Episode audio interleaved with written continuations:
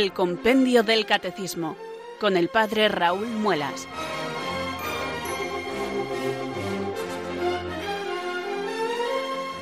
Muy buenas tardes, queridos oyentes de Radio María. Son las cuatro, las tres en Canarias. Aquí comienza una nueva edición del Compendio del Catecismo. Reciban desde Talavera de la Reina un saludo muy cordial eh, del Padre Raúl Muelas, que un día más les habla desde estos micrófonos de Radio María, la radio de la Virgen, la fuerza de la esperanza. Sed todos bienvenidos.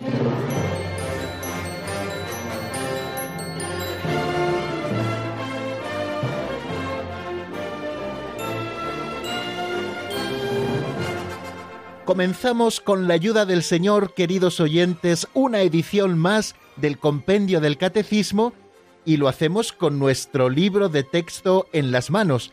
Este libro de texto que así se titula Compendio del Catecismo de la Iglesia Católica, un texto oficial de la Santa Madre Iglesia en el que de una manera resumida se nos ofrece todo el tesoro de la doctrina católica, yo creo que es un libro no muy gordito en cuanto a su voluminosidad, pero es un pequeño tesoro que no ha de faltar en nuestras casas. Yo les animo a tenerlo. Pueden tenerlo en sus móviles o pueden tenerlo en alguna edición en PDF, en sus tablets o en sus ordenadores, pero creo que es de esos libros que merece la pena que tengamos también impresos, para que podamos acudir a ellos siempre que lo necesitemos. Y nosotros que le estamos dando mucho uso, puesto que todas las tardes, de lunes a viernes, de 4 a 5 en la península, de 3 a 4 en Canarias, le utilizamos para intentar extraerle todo el jugo que tiene, no solamente para aprender algunas cosas, sino para aprender con todo el significado de esta palabra, el misterio de Dios. Le damos vueltas, volvemos sobre los números, los leemos, los releemos. Por eso es bueno que le tengan en las manos y esta recomendación vuelvo a hacérsela hoy cuando estamos comenzando nuestro programa y lo estamos haciendo con ilusión. Pero para acometer la tarea necesitamos la ayuda del Señor. Nadie puede decir, lo hemos repetido muchas veces, que Jesús es el Señor si no es bajo la inspiración del Espíritu Santo. Por eso necesitamos al Espíritu Santo para penetrar en el misterio de Dios. Necesitamos que Él ilumine nuestro entendimiento, lo prepare para recibir el mensaje. Necesitamos que Él fortalezca nuestra voluntad y que la tentación no haga mella en nosotros, sino que seamos perseverantes en la búsqueda. Por eso un día más rezamos así. Ven Espíritu Santo, llena los corazones de tus fieles y enciende en ellos el fuego de tu amor. Envía Señor tu Espíritu que renueve la faz de la tierra. Oh Dios, que llenaste los corazones de tus fieles con la luz del Espíritu Santo concédenos que guiados por el mismo Espíritu, sintamos con rectitud y gocemos siempre de tu consuelo. Por Jesucristo nuestro Señor. Amén.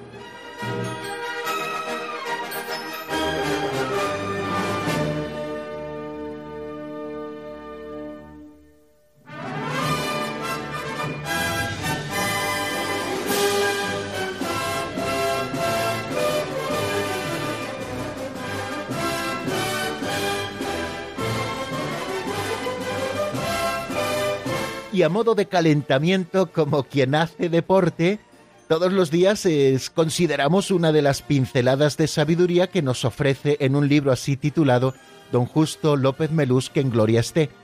Eh, en estas pinceladas se nos ofrecen algunas anécdotas, algunas pequeñas historias que luego nos dan para reflexionar en algún punto de la doctrina cristiana. Lo único que pedimos es que estas pinceladas eh, sean un poquito prácticas y verdaderamente lo son. Y luego ya después de escucharlas con el corazón preparado, ya empezamos propiamente la maratón de cada día, esos 42 minutos, eh, bueno, la maratón son como 42 kilómetros, quiero recordar, estoy hablando de memoria, no estoy muy puesto yo en estas cosas. Bueno, pues sírvanos la imagen, ¿no? Y luego ya empezamos la maratón propiamente, tanto del estudio de lo que vimos en nuestro último programa, haciendo repaso de ello como de lo que veremos en el programa que nos ocupa. Bueno, vamos a ver esta pincelada de hoy que se titula Te quiero como eres.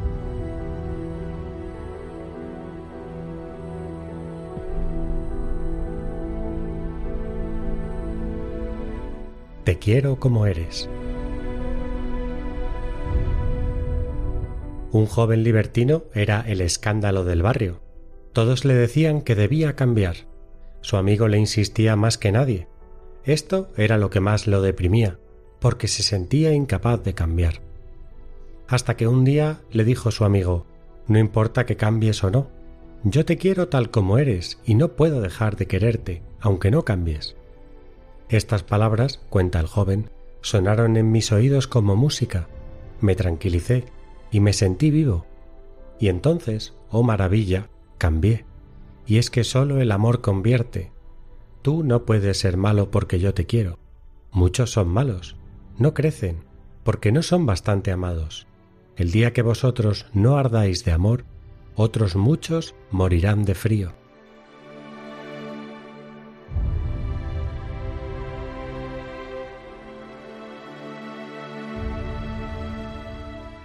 Como complemento a la pincelada de ayer, les acabamos de ofrecer esta de hoy titulada Sí, te quiero como eres, porque cuántas veces somos conscientes de que tenemos que cambiar, pero no encontramos ni recursos en la voluntad ni recursos afectivos para poder acometer esta tarea del cambio. Y cuando un vehículo no tiene motor, difícilmente puede caminar. Avanzará un poco si se encuentra cuesta abajo, pero no avanzará en llano y retrocederá cuando haya que subir una cuesta más o menos empinada. Todos necesitamos un motor que nos dinamice, que revolucionado desarrolle mucha tracción para subir las montañas que nos ofrezca una buena velocidad de crucero para avanzar a buen ritmo en la senda y que nos sirva de freno cuando el viento sea a favor y peligre el control de la nave. Ese motor es la conciencia clara de sabernos amados, amados primero de Dios y amados también por los que nos rodean. Dios nos amó primero, siendo nosotros todavía pecadores, Él nos amó primero. Desde que Jesucristo murió y resucitó y con ello nos abrió las puertas del cielo, todo aquel que lo desee estará siempre acompañado. Si alguno me ama, dice el Señor, mi Padre lo amará, y vendremos a Él y haremos morada en Él. ¿Quién? El Padre, el Hijo y el Espíritu Santo. Es lo que en teología llamamos la inhabitación de Dios en el alma del justo por la gracia. Cuando vivimos en gracia, por su misericordia, Dios nos habita por dentro y lo hace amándonos, vinculando su vida a la nuestra. Solo quien experimenta este amor tierno e íntimo de Dios es fortalecido para luchar contra el pecado en su propia existencia, y ese amor de Dios se convierte en él en un motor capaz de transformarlo todo.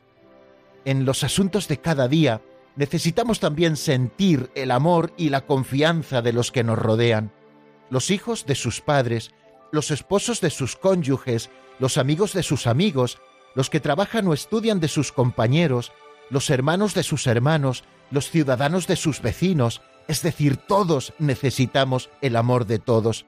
Aquel que no se siente continuamente juzgado y condenado, sino que experimenta el apoyo y el cariño de los que tiene alrededor, encuentra fuerza para cambiar lo cambiable. La pincelada de hoy nos ponía un ejemplo concreto, pero eh, estoy seguro de que vosotros y yo conocemos mil ejemplos verdaderos en este sentido. El amor verdadero, ya sea esponsal o de amistad o paterno-filial, sueña siempre lo mejor para la persona amada, pero sabe esperar sin caer en el juicio. Es aquí donde encajan perfectamente las palabras de San Pablo en la primera carta a los Corintios. Recordemos que son palabra de Dios. El amor es comprensivo, el amor es servicial y no tiene envidia, el amor no presume ni se engríe, no es mal educado ni egoísta, no se irrita, no lleva cuentas del mal, no se alegra de la injusticia, sino que goza con la verdad. Disculpa sin límites, cree sin límites, espera sin límites, aguanta sin límites. El amor no pasa nunca. Qué bueno, queridos amigos, si cada uno de nosotros somos amados así. Pero recuerdo estas cosas no para que demandemos ser amados de esta manera. Al final, como decíamos ayer, eso ya no depende de nosotros. Recuerdo todo esto para que amemos así a los que tenemos alrededor. Sembremos gratuitamente cariño y confianza en derredor nuestro y veréis cómo comienzan a florecer las virtudes. y hagámoslo sin prisas, porque el amor es paciente. Siempre habrá quien se aproveche de la buena fe, pero creo que merece la pena correr el riesgo, porque a la tarde de la vida seremos examinados del amor. Recuerdo nuevamente, para terminar, las palabras con las que acababa la pincelada de hoy. Creo que son dignas de ser enmarcadas. Y es que sólo el amor convierte. Tú no puedes ser malo porque yo te quiero. Muchos son malos, no crecen porque no son bastante amados.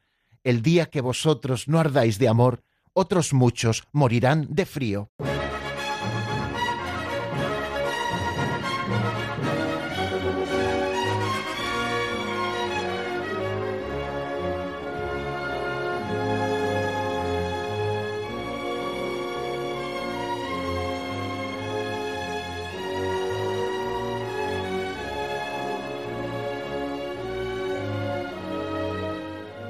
Que ver, queridos amigos, qué cosas tan bonitas aprendemos cada día a propósito de las pinceladas y son solo el entrante de lo mucho y bello que vamos también a aprender en este día con el compendio del catecismo en nuestras manos.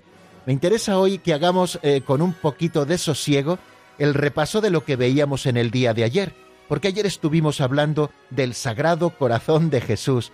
¿Qué representa el corazón de Jesús? Se pregunta el número 93 del compendio del Catecismo.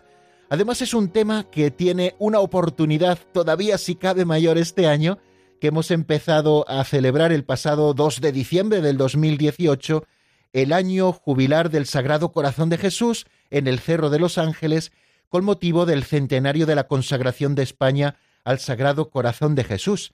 Ya saben que el Cerro de los Ángeles es el centro geográfico de la nación, y allí se hizo la consagración de España al Sagrado Corazón de Jesús el 30 de mayo del año 1919 ante el monumento que se había erigido poco antes de esa fecha.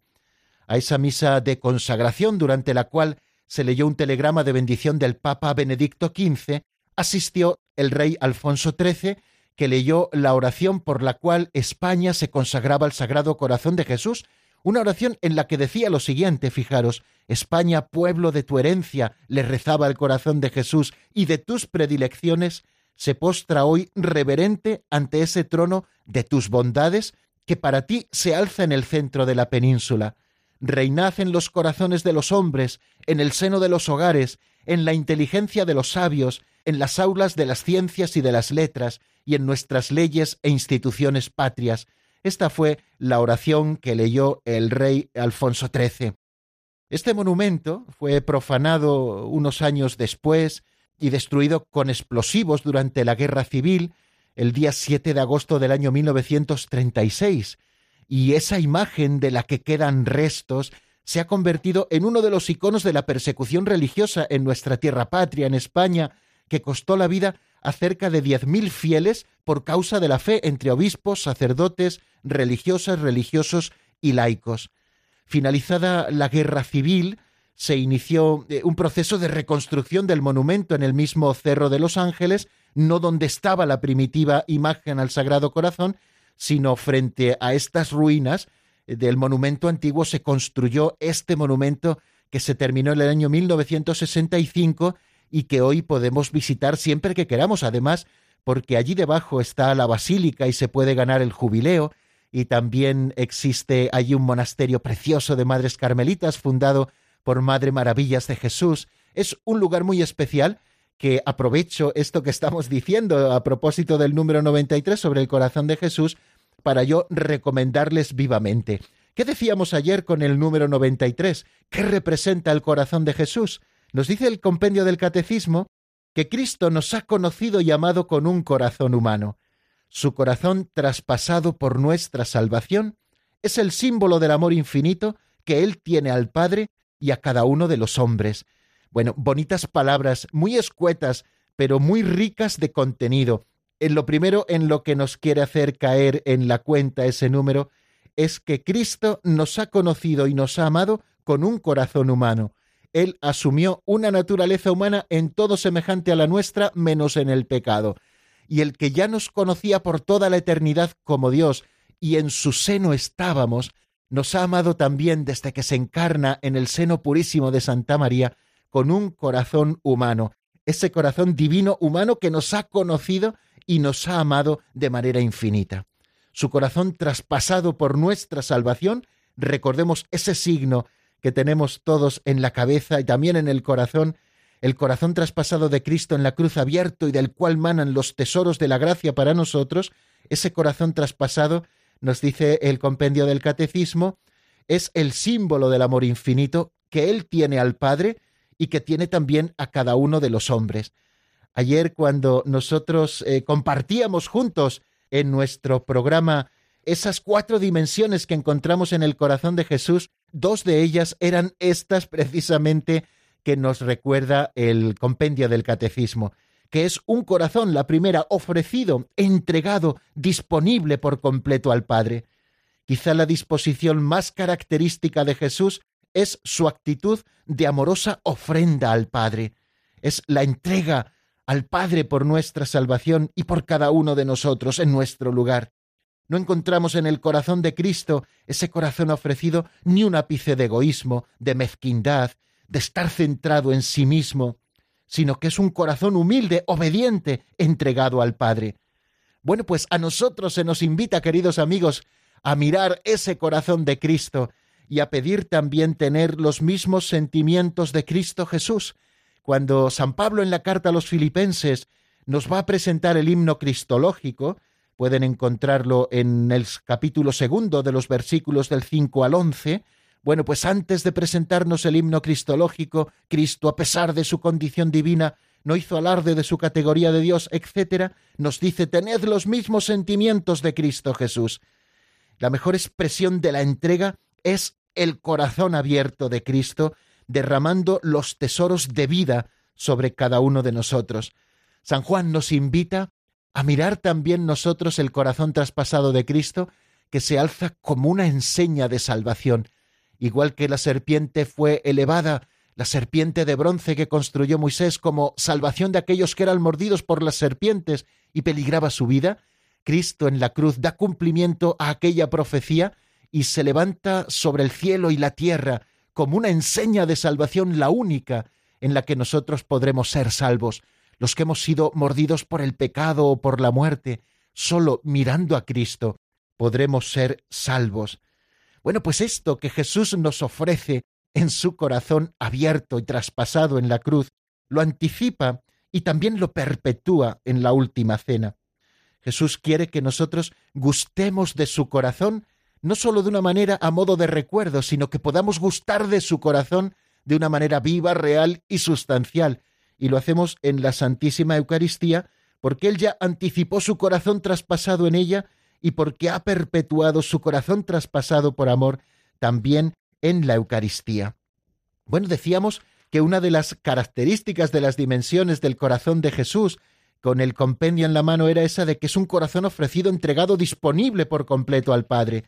Y la otra dimensión que podemos nosotros resaltar a propósito del compendio del catecismo es que se trata de un corazón humano como el tuyo y como el mío, en todo semejante al nuestro menos en el pecado, que ama como nunca nadie ha amado.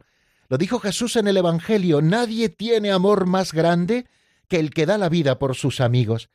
Y así lo vemos constantemente en el Evangelio, como los pecadores, los pobres, los enfermos, los niños, todos encontraron consuelo y refugio en Cristo, porque tiene un corazón como nunca otro corazón humano ha amado a los hombres. Ese amor del corazón de Cristo se manifiesta constantemente en el Evangelio. Yo les invito en esta tarde, queridos amigos, cuando repasamos y profundizamos un poquito más en el misterio del corazón de Cristo, a que lean siempre el Evangelio en clave de corazón. Cuando estén viendo a Jesús en el Evangelio, piensen qué hay en su corazón, qué nos está ofreciendo su corazón, no solo entonces, sino también ahora, porque Jesucristo es el mismo ayer y hoy y siempre cómo se manifiesta ese corazón que tanto ha amado a los hombres en el Evangelio? Pues se manifiesta con un amor gratuito, incondicional, sin marginaciones. ¿Habéis oído que se dijo ama a tu prójimo y aborrece a tu enemigo? Pues yo os digo, amad a vuestros enemigos, rezad por los que os persiguen y calumnian. Vemos que también nos ofrece un amor sin medida. Como el Padre me ha amado, así también os he amado yo, y el Padre que es Dios, y el Hijo que también es Dios, y el Espíritu Santo, nos aman sin medida, y así ama también el corazón de Cristo, a pesar de estar delimitado en su pecho. Es un corazón humano que ama con amor divino. También nos ofrece ese corazón un amor de amistad, un amor de intimidad. A vosotros nos llamo siervos, a vosotros os llamo amigos. Nos ofrece un amor tierno, eh, que abraza a los niños, que toca a los leprosos para transmitirles también el consuelo, el corazón tierno de Jesucristo, el Señor que nos ofrece un amor así, un amor tierno, que nos da también un amor misericordioso, como aquella mujer sorprendida en adulterio a la que la llevan para que Jesús la condene, cuando Jesús dice aquello de el que esté sin pecado que tire la primera piedra, y se van marchando todos, empezando por los más viejos y terminando por los más jóvenes, cuando Jesús levanta la vista y se ve solo con la mujer, la dice Nadie te ha condenado, yo tampoco te condeno. Qué palabras tan hermosas que teníamos que almarcar siempre en nuestro corazón, que nos ofrece un amor paciente y humilde.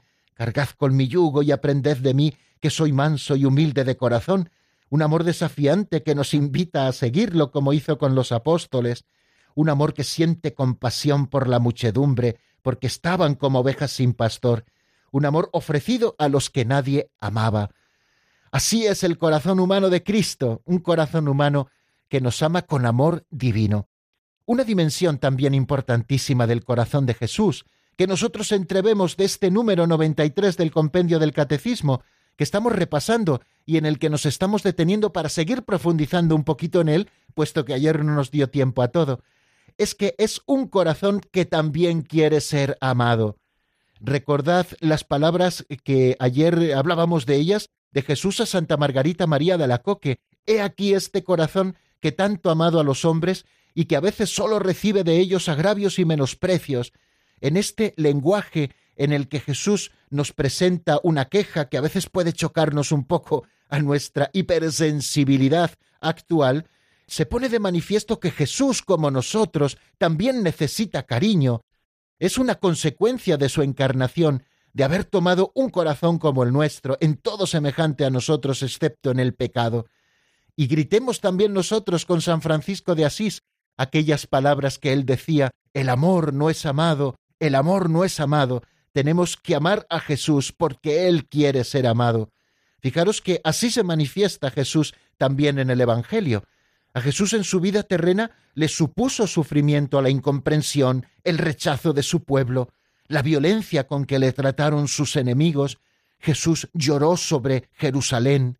Es un corazón que experimenta el rechazo y que necesita de los amigos verdaderos que le procuren compañía. Elige, por ejemplo, a los doce y los llama amigos, nos dice el Evangelio, para que estuvieran con él, y fijaros que en la última cena, por ejemplo, Jesús les pide aquello de permaneced en mi amor. Es que Jesús también quiere ser amado. También la humanidad gloriosa de Cristo. No pensemos que esto fue solo antes de la resurrección. También la humanidad gloriosa de Cristo después de la resurrección. Así se manifestó a Pedro, al que le, le pregunta, Pedro, ¿me amas? Porque el Señor quiere ser amado. Pero a Jesús no solo le causa dolor el no ser amado, sino que le causa una alegría especialísima cuando sí que es amado.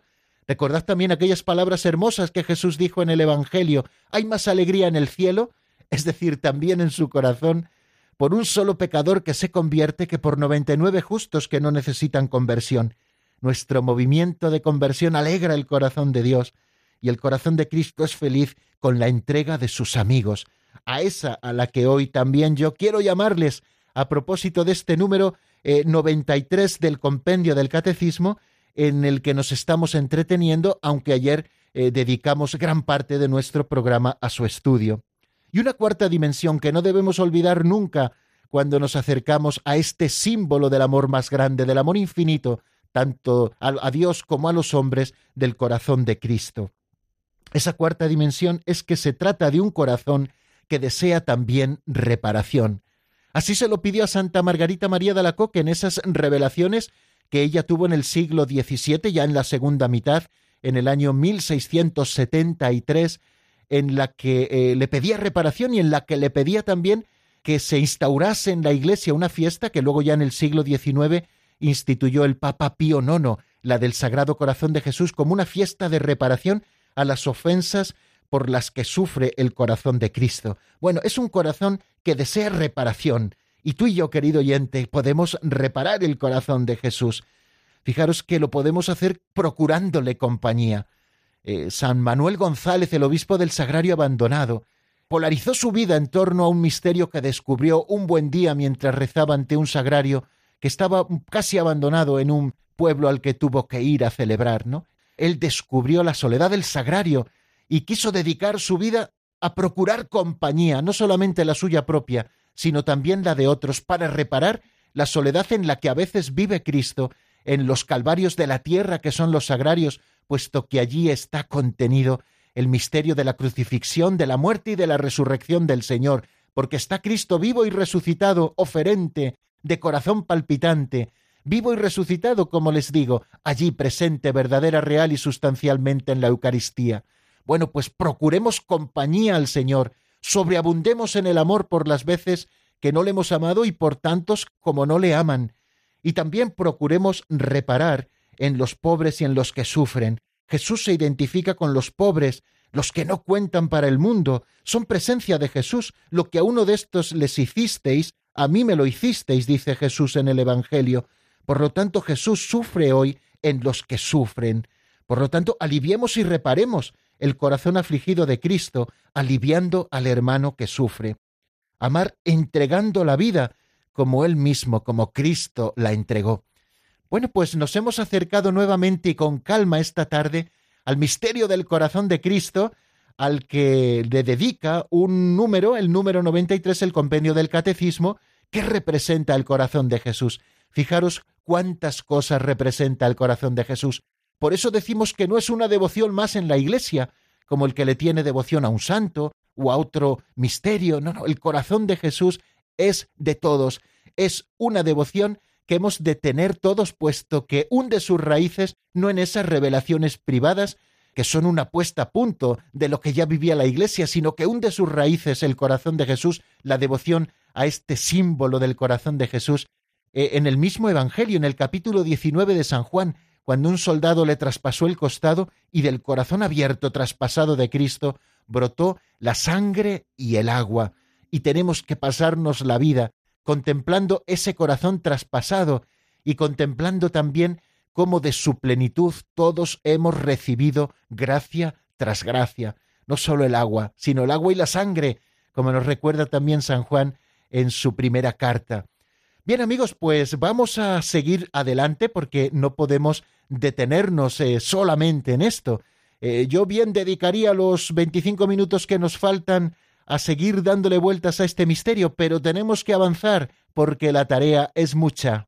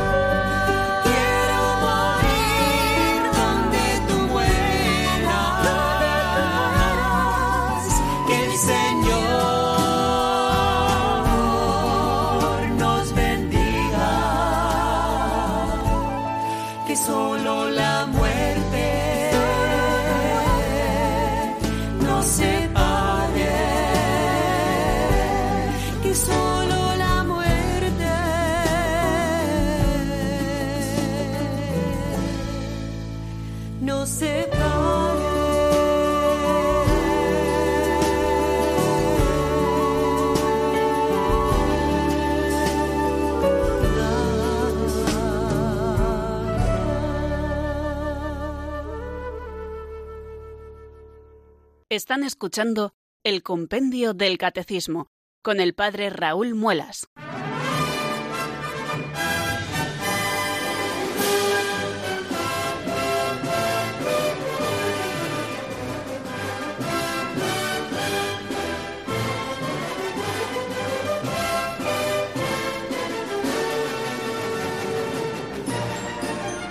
Son las 4 y 32 minutos, las 3 y 32 minutos en Canarias y acabamos de escuchar este tema titulado Te seguiré, cantado por Estela García y Rudy López. Está sacado del álbum Brilla tu luz. Y seguimos, queridos amigos, en el compendio del catecismo y avanzamos un poquito más en nuestro estudio. Fijaros que estamos con el segundo artículo de los referidos a Jesucristo en el credo apostólico, donde decimos Jesucristo fue concebido por obra y gracia del Espíritu Santo y nació de Santa María Virgen. El compendio del Catecismo, por su brevedad, no hace tantos apartados o tantos epígrafes como hace el Catecismo Mayor de la Iglesia, en el que podemos ver mucho mejor la estructura de los temas que el compendio también nos está presentando. ¿Por qué razón? Pues porque le dedica mucho más tiempo y está muchísimo más estructurado el compendio del catecismo va enlazando unas preguntas con otras y nos va guiando así de esta manera por los diferentes temas. Pero el catecismo mayor, como les digo, como que es un poquito más explícito a la hora de presentarnos la estructura. Y a propósito de este artículo, Jesucristo fue concebido por obra y gracia del Espíritu Santo y nació de Santa María Virgen, nos presenta tres párrafos. El primero de ellos, el Hijo de Dios se hizo hombre, con todos los misterios que nosotros hemos estado a propósito de la encarnación estudiando. Después hay un segundo párrafo, concebido por obra y gracia del Espíritu Santo, nació de Santa María Virgen, y luego hay un tercer párrafo en el que nos presenta los misterios de la vida de Cristo. Pues bien, eh, si tomamos nuevamente en nuestras manos el compendio del catecismo, vemos que hasta el número 93 eh, lo que hemos estado estudiando es el Hijo de Dios se hizo hombre, ese misterio de la encarnación tal y como la Iglesia Madre nos lo presenta y tal y como ella lo ha ido descubriendo en el depósito de la fe recibido y cómo lo ha ido explicitando así a lo largo de los tiempos, muchas veces dando respuesta a desviaciones o herejías que han ido surgiendo en algunos movimientos en torno a Jesucristo, y cómo la Iglesia ha ido dando luz y nos presenta esta doctrina maravillosa que nosotros hemos estado desarrollando. Bien, pues vamos a dar un pasito más, vamos a ver el número 94 que nos introduce en ese párrafo segundo del Catecismo Mayor, como les comentaba, concebido por obra y gracia del Espíritu Santo. Bueno, pues vamos a ver qué es lo que nos dice el número 94 y como siempre lo escuchamos en la voz de Marta Jara.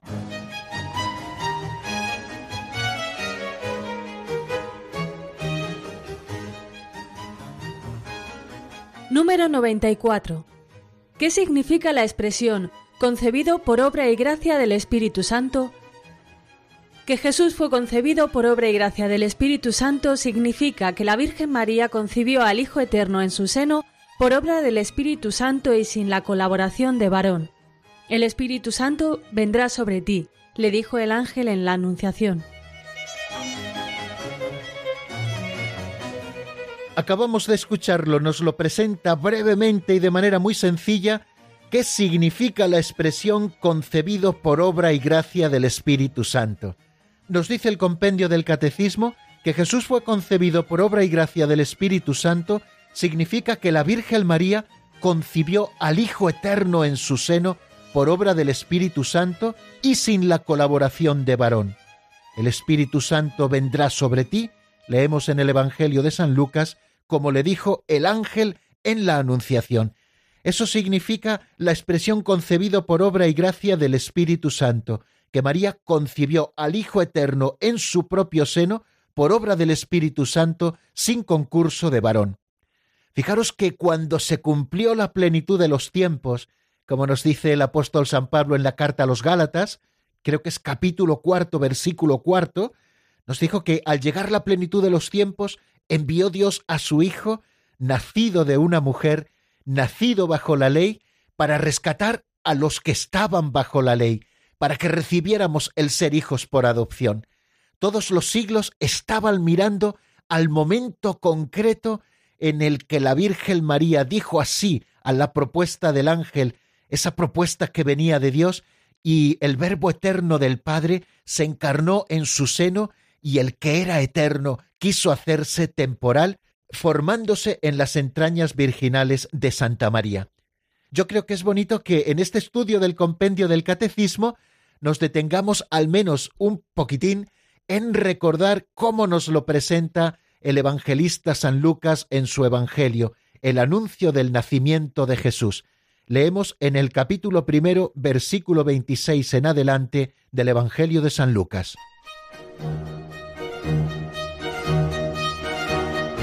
En el mes sexto, el ángel Gabriel fue enviado por Dios a una ciudad de Galilea llamada Nazaret, a una virgen desposada con un hombre llamado José de la casa de David. El nombre de la virgen era María. El ángel entrando en su presencia dijo, Alégrate llena de gracia, el Señor está contigo. Ella se turbó ante estas palabras y se preguntaba qué saludo era aquel. El ángel le dijo, No temas, María, porque has encontrado gracia ante Dios. Concebirás en tu vientre y darás a luz un hijo y le pondrás por nombre Jesús. Será grande, se llamará Hijo del Altísimo. El Señor Dios le dará el trono de David, su padre, reinará sobre la casa de Jacob para siempre, y su reino no tendrá fin. Y María dijo al ángel, ¿Cómo será eso? Pues no conozco varón. El ángel le contestó, el Espíritu Santo vendrá sobre ti y la fuerza del Altísimo te cubrirá con su sombra. Por eso el santo que va a nacer será llamado Hijo de Dios. También tu pariente Isabel ha concebido un hijo en su vejez, y ya está de seis meses la que llamaban estéril, porque para Dios nada hay imposible.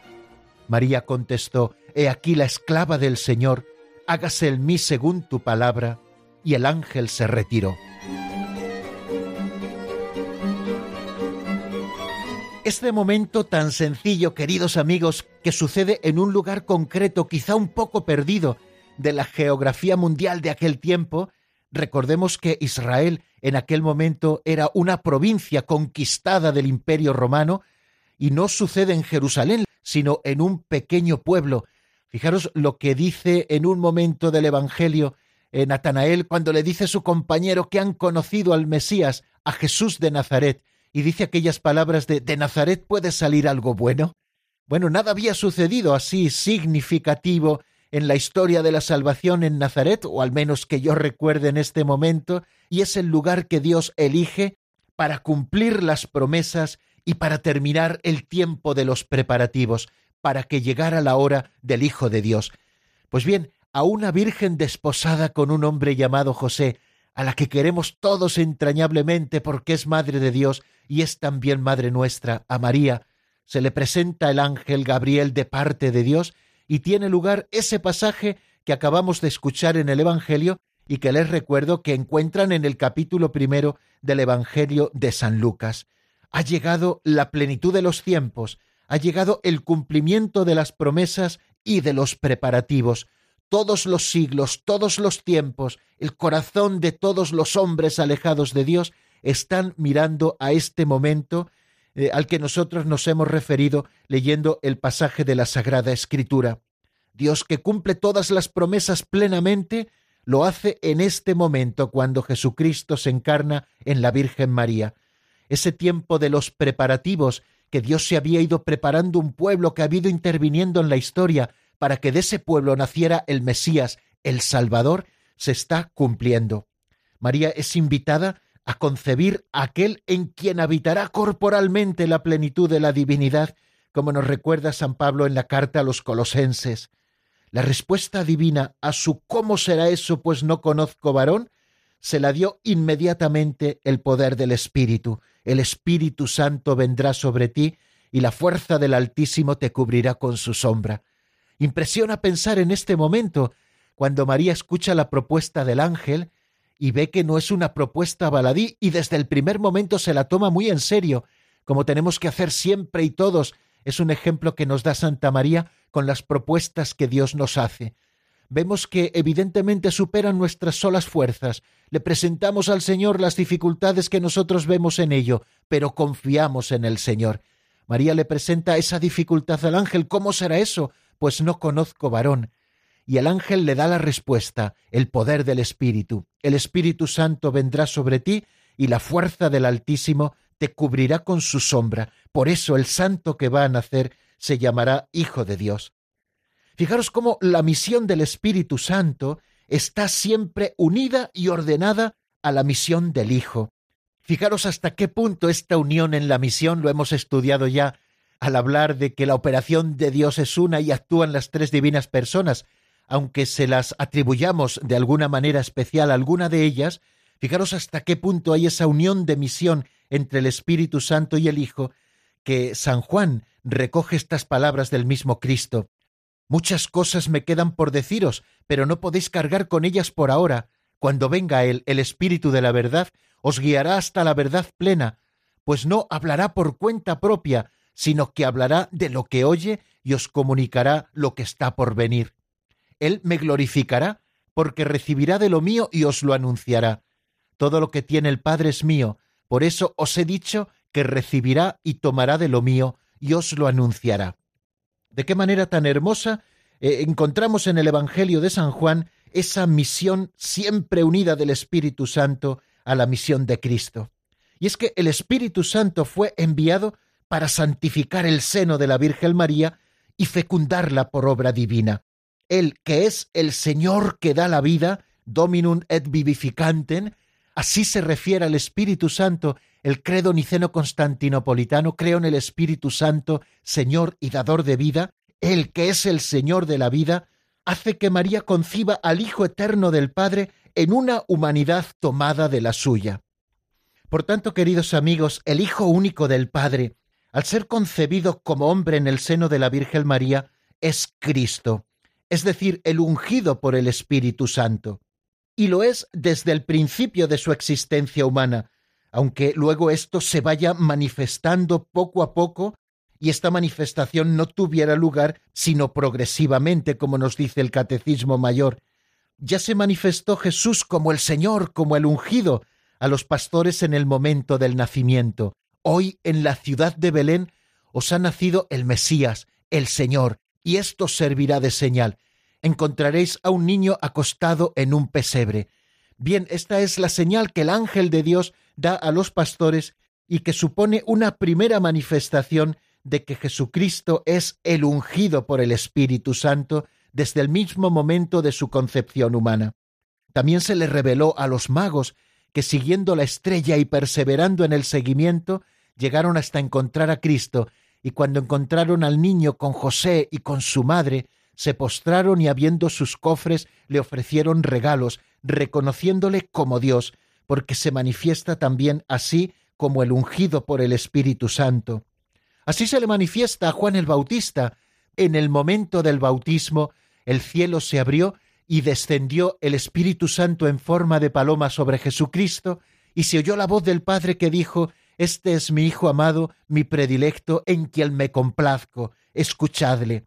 Se va revelando progresivamente el que era ya ungido desde el mismo momento de su existencia humana en las entrañas purísimas de la Virgen. Y también el Señor se manifestó a los discípulos, lo hizo en las bodas de Caná como encontramos en Juan 2, capítulo 11, y sus discípulos creyeron en él cuando vieron cómo Jesús adelantaba su hora, movido también por la intercesión de Santa María ante la necesidad de aquellos novios que en Caná de Galilea se habían quedado sin vino, no tienen vino, haced lo que él os diga. Y Jesús transformó el agua en el mejor de los vinos, y así se manifestó también como el ungido, como el Señor, como el Hijo de Dios a sus apóstoles. Por tanto, toda la vida de Jesucristo manifestará cómo Dios le ungió con el Espíritu Santo y con poder, como leemos en el libro de los Hechos de los Apóstoles. Pues bien, amigos, así vamos a ir poniendo el punto final a nuestra explicación de hoy. Antes de poner un nuevo tema, les recuerdo que tenemos un teléfono a su disposición, es el 91 005 94 19. Tomen nota si no han podido hacerlo, es el mismo de todos los días, ¿eh? Así que con que lo tengan ahí apuntado cerquita del compendio del catecismo, pues no es necesario que tomen nota todos los días. El teléfono es el 91005 9419.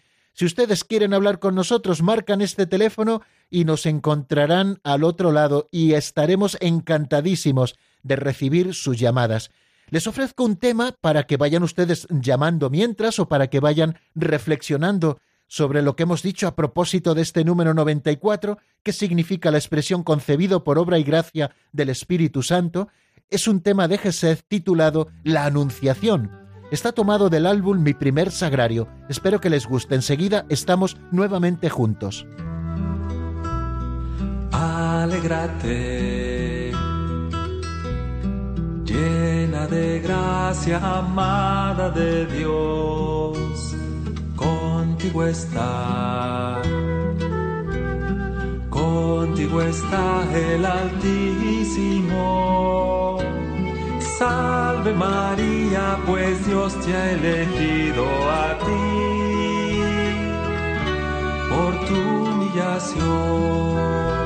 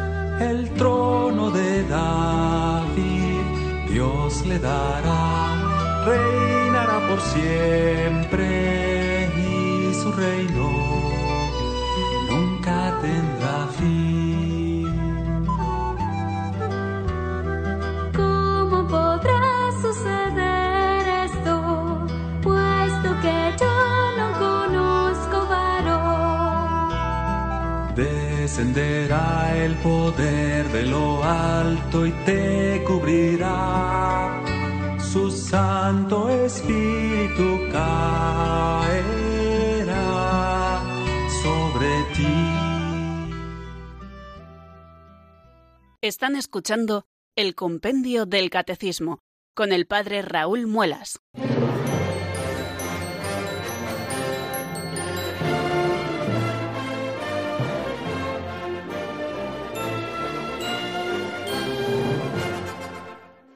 Once minutos para las cinco de la tarde y seguimos aquí al pie del cañón, gozosos como siempre, en el compendio del Catecismo en Radio María y abrimos este espacio de los oyentes. Ya saben que tienen a su disposición el 91005-9419 para contactar con nosotros. Además, caigo en la cuenta y como lo cuento todo, que tengo que adelantar cuando termine el programa el reloj del estudio porque le llevo un minuto atrás. Bueno, vamos a dar paso a la primera llamada que nos llega desde Málaga. María Dolores, buenas tardes y bienvenida de nuevo. Buenas tardes, padre Raúl, y bien hallado. Me emociona usted, padre, me emociona usted, siempre da en el clavo. Yo soy muy dadivosa, pero eso no es mérito mío porque me la ha dado Dios y la Virgen. Mi madre decía que tenía un agujero en cada mano y que a un rico lo hacía pobre en dos días. Pero eso no es mío.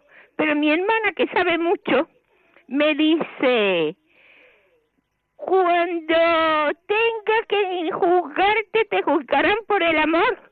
Como diciéndome, por mucha obra caída que tú hagas, si no pones amor, eso no sirve para nada. Y yo quiero mucho a todo el mundo, pero tengo un ojo clínico muy fuerte y cala a la gente. Y cuando veo que no van recta, cuento algo para que se den cuenta de que no soy tonta. y a los pobres los tengo enfilados, porque les digo, mira, en tal sitio te dan clases de psicología, te ayudan, te pelan, te duchan, te dan ropa, te dan comida. Los hermanos esas Juan de Dios te atienden. Mm, llévame esta bolsita o este carrito de la compra y te doy. Y no quieren, quieren que le des, pero luego ayudar no. Y se los digo, vosotros queréis esto y lo otro y lo otro y lo otro, pero no queréis ayudar. Queréis cigarritos, queréis café, queréis comida, pero luego hacer algo de eso, nada, naranja de la China.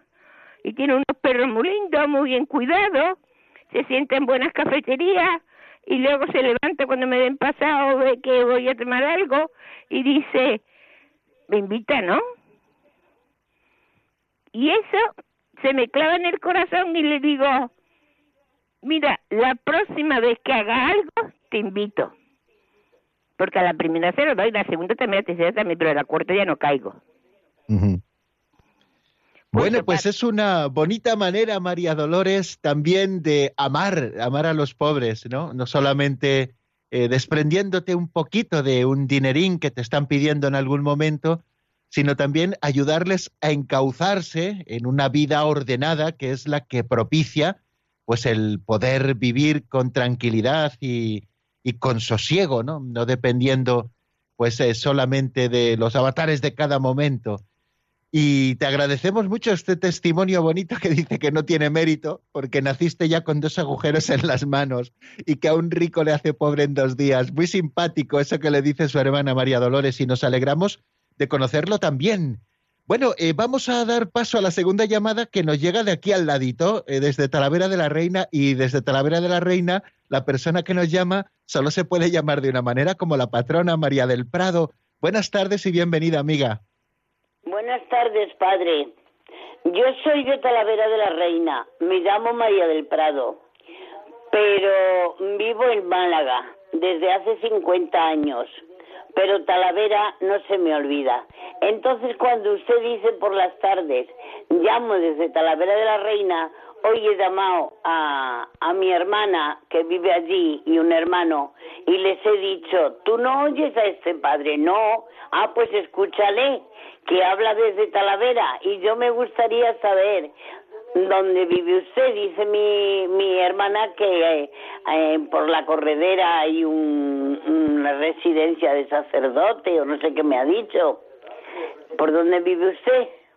Bueno, eh, yo estoy en la Basílica de Nuestra Señora del Prado. Allí es donde yo ejerzo mi ministerio desde hace ya año y medio y vivo aquí cerquita de, en el barrio este que está muy cerca de la Virgen del Prado en esta parte de la ciudad, no, no tanto hacia la zona centro, como le indicaba su hermana, allí viven los sacerdotes jubilados y también algún otro sacerdote en activo que vive en la casa sacerdotal, pero yo vivo aquí cerquita de la Virgen del Prado, ¿eh? o sea que aquí es donde estamos, cerquita de la Virgen, a la que usted lleva en el nombre y por lo que veo también la lleva en el corazón.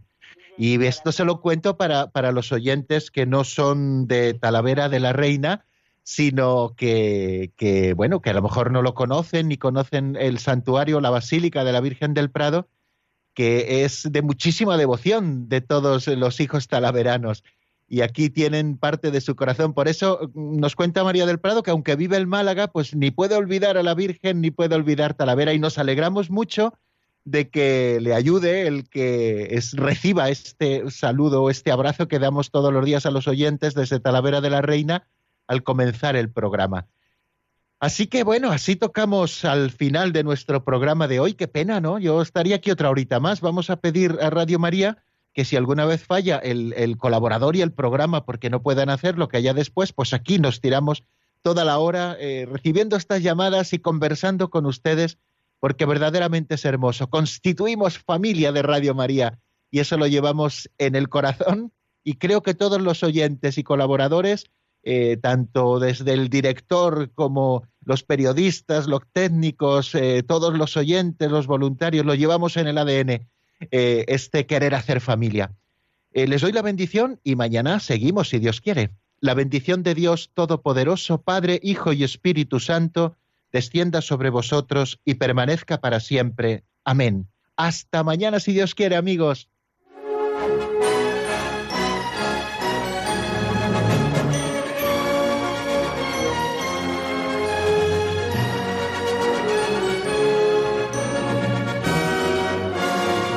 El Compendio del Catecismo con el Padre Raúl Muelas.